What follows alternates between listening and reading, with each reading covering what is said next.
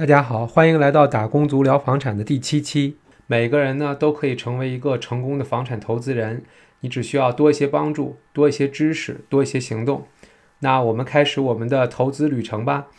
那在这一期节目当中呢，我想聊一下怎样正确的选择投资房。那在前几期节目当中呢，我逐渐引入了这个这个概念，也就是说，什么样的投资房才适合我们人投资呢？那我那我在前几期当中逐渐聊到了这个话题，那就是说，从我们长期的投资来看的话，什么样的投资房才适合我们投资呢？那其实从数据上来看的话，我们大概知道，也就是说，奥克兰的这个房价，包括整个新西兰房价，可能每八到十年的话，它的房子就会翻一番。那我就想问观众这样的一个问题：如果你知道这个房子每八到十年就翻一番，其实如果你要这样想一想的话，那买哪一个房子也没有什么太大的区别嘛？因为我们知道，所有几乎所有的房子都会翻一番。那我们作为投资人来说，那怎样去选择这个投资房呢？那我就想说，就是说，那我们就不应该满足仅仅是翻一倍的这种投资房。那也就是说，其实我们看一看过去十年当中，其实还有很多房子它翻的不只是一倍，可能是两倍、三倍、五倍，甚至是十倍。所以，那么作为一个啊有经验的投资人，或者说作为一个成功的投资人的话，那我们就不能仅仅局限于仅仅只是翻一倍的这种投，就是说十年翻一倍的这种投资房。那我们就可能要想一想，怎样去发现，比如说这个投资房十年以后可以翻更多倍。那我觉得，如果要找到这样的合适的这种投资房的话，我觉得它具备三点。那第一点的话，就是说它稀缺，它有这种稀缺性。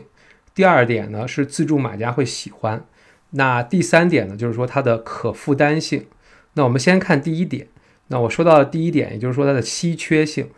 为什么稀缺的这个东西会增值会更快呢？其实我们这个在我们的这个平常购买的当中，其实也是这样。就是说，如果你同样买一把椅子，那你买一个古董，它就会升值；而如果你买一个普通的椅子，它可能过几年就不值钱了。而女孩子呢，也喜欢买包包的时候，也喜欢买一个什么限量的包。其实这也是，这也是就是说它有一定的稀缺性，所以说它的价值随着时间呢，也就会慢慢的上升。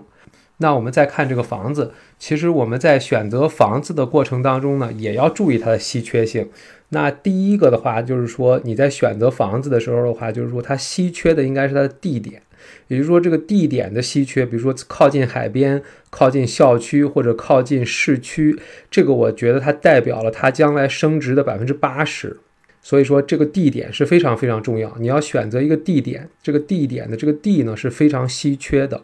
那在稀缺性里的第二点就是这个房子，当你确定了这个地点以后，你要选择稀缺的房子。为什么你要选择稀缺的房子呢？如果你找对了地点，而你买的房子并不稀缺，也就是说这个地方的同样类型的房子，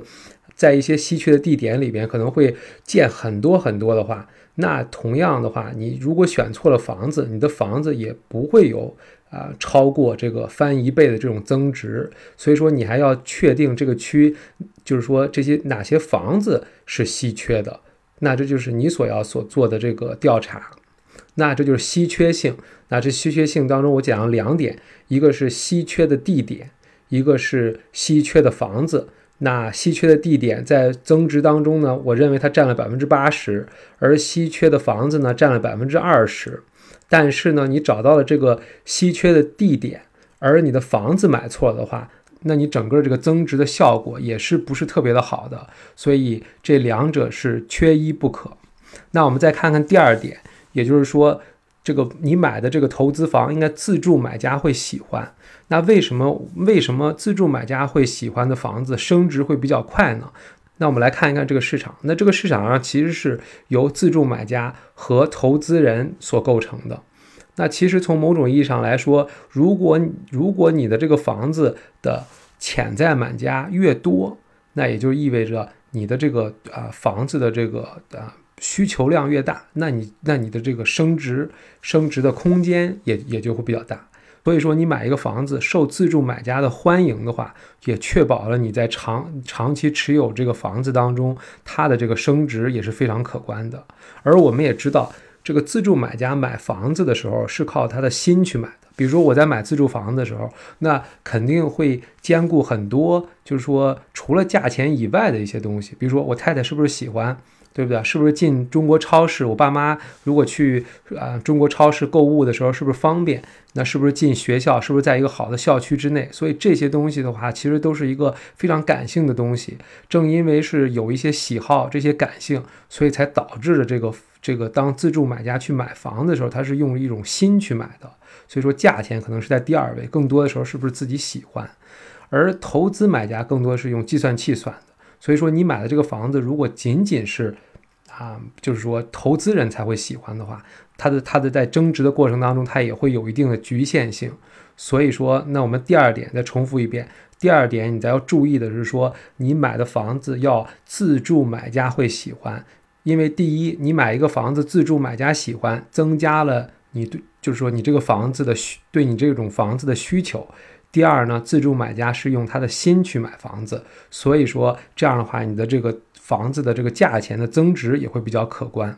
那我们再看就是第三点，也就是说它的可负担性。为什么可负担性也非常重要呢？真的，我这个在其实，在前一前一期节目当中也讲过。也就是说，你在买这个房子的时候，应该是说它的价钱应该是说在你这个城市的中位价附中位价附近。也就是说，意味着绝大多数人都可以负担你这个房子，或者说你在某一个区，应该在这个区的中位价附近。也就是说，在这个区住的人，绝大多数都可以负担你的房子，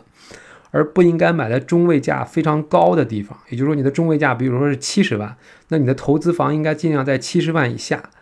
如果你的中位价是七十万，你买了一套一百万的房子，那你就发现你现在的这个房子的这个价值很难保还保留在一百万。那现在我们都知道市场上并不是特别好，你们有的时候也可以观察一下，如果你在这个区啊，如果在你这个区中位价附近的这个房子，相信它还是就是这个成交量还是相当相当不错的。而如果你的这个啊房子在你这个区的这个中位价，比你这个区的这个中位价高非常非常多的话，这样房子其实在你这个区也并不是特别的好卖。那我们今天就简单说了一下怎样去正确选择投资房。那我们今天说了三点，第一点就是说你选择的这个投资房应该在这个地点和这个房子都应该是稀缺的，就好像古董一样限量版的这个包包，对不对？第二点的话，就是说你买的这个房子应该受自住买家喜欢，正因为自住买家喜欢，